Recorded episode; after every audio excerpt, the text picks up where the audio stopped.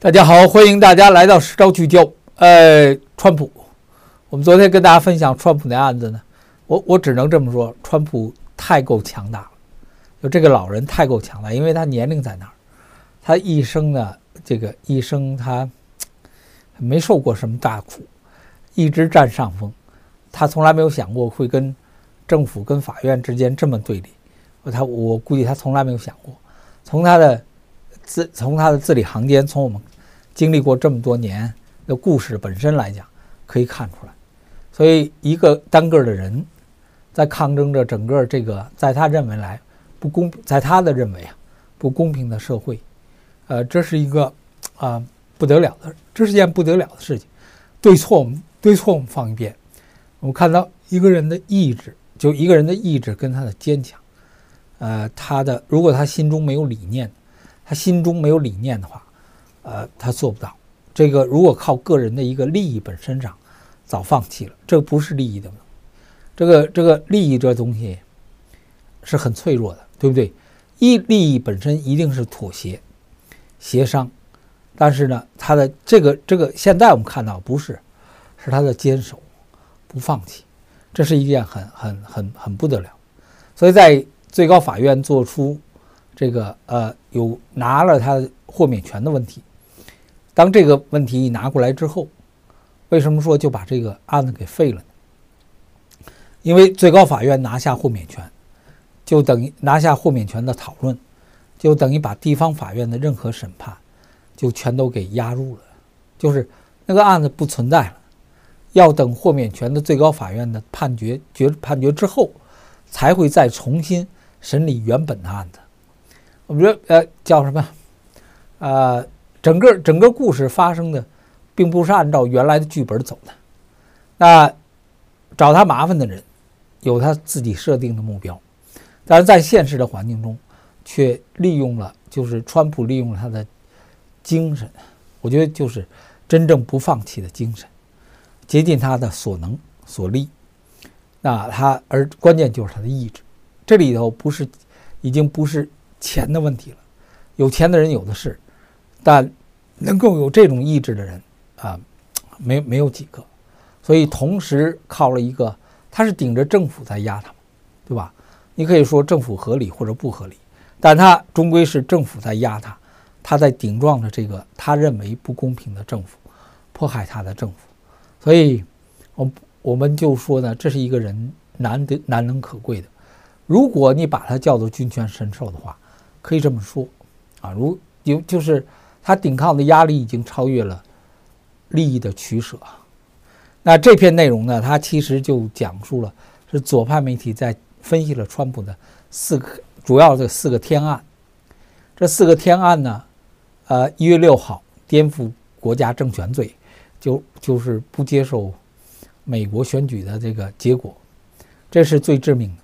结果现在呢，被最高法院以这个有关讨论豁免权的问题，就完全就给搁置了。这件事情完全给搁置了，所以这是第一个案子。第二个案子，啊，有关机密档案的问题，我就我就跟朋友跟这么介绍了。那机密档案的问题呢？昨天坎农法官作出裁决，五月份不可能判川，不可能审理川普的案子。那呃，史密斯检察官呢提出在七月八号。那现在看呢？呃，坎农法官极可能把这个案子拖到大选之后，这是这是有完全是有目共睹的。那如果拖到大选之后，呃，这个案子就等于再次拖没了。啊，还有一个最就是最野蛮的案子，就是佐治亚州的黑人命贵的。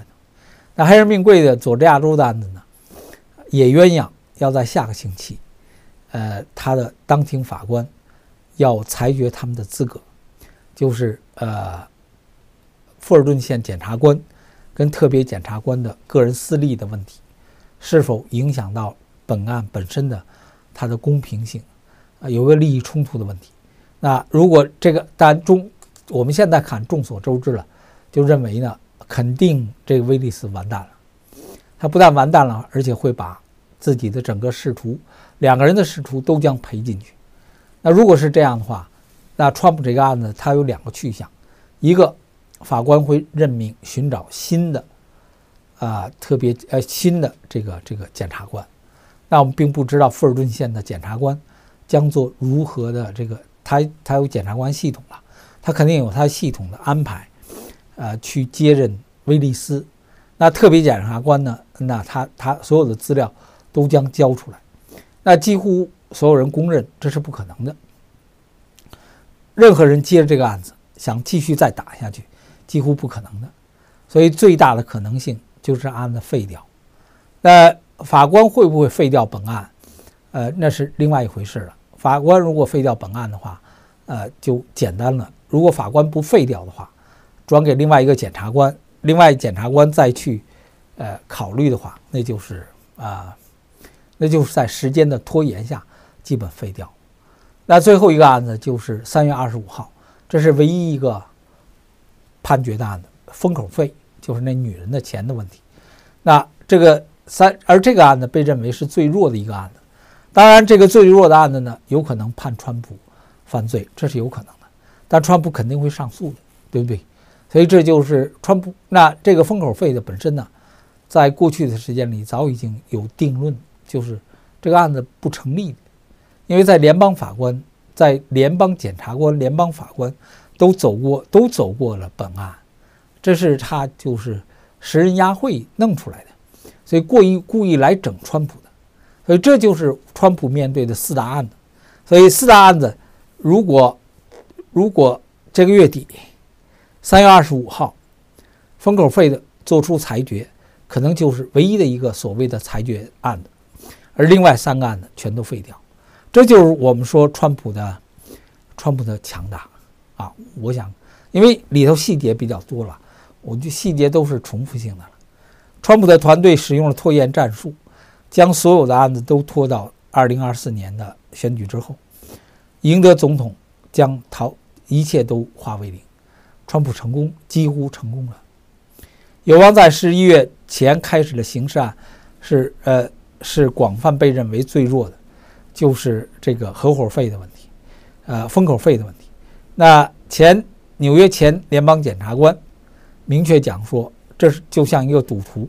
那可不嘛！你这你这么干，那谁都会像赌徒，谁都会，因为你逼的人没出路，你逼的是是整个形势背景，逼的川普以这样的方式去应对，但他们从来没有想过碰到这么一个强悍的老人，啊，这个这真的是没有没是这么强悍的老人，应该没有任何人遇到过，呃，然后提到说，呃，川普的法律团队见一切都。